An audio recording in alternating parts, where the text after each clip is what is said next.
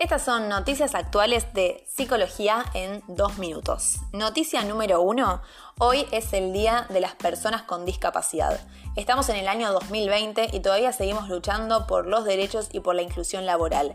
Según la Organización Mundial de la Salud, aproximadamente el 15% de la población vive con alguna discapacidad. Es así como llamó a este día un día para todos, en donde buscan visibilizar la gran aceptación de que la discapacidad forma parte de una condición humana.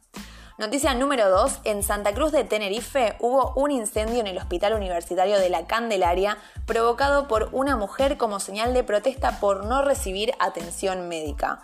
Es por eso que 11 psicólogos y psicólogas se ofrecieron como voluntarios para brindar atención psicológica gratuita a las víctimas del incendio.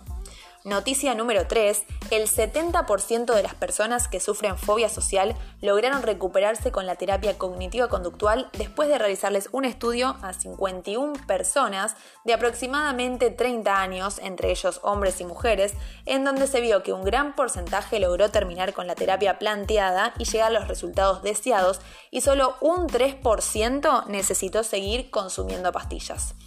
Noticia número 4. Se comprobó que gran parte de la población mundial sufre ansiedad y o depresión luego de todo lo que nos trajo la pandemia. Por último, noticia número 5, se dice que la terapia online llegó para quedarse. Cada vez son más las personas que eligen tener su espacio de terapia desde su casa. Se comprobó que los resultados obtenidos fueron similares a los de la terapia presencial. ¿Es el teléfono el diván de la actualidad? En mi cuenta de Instagram, arroba psicologizada, hablo sobre este tema y sobre muchos más.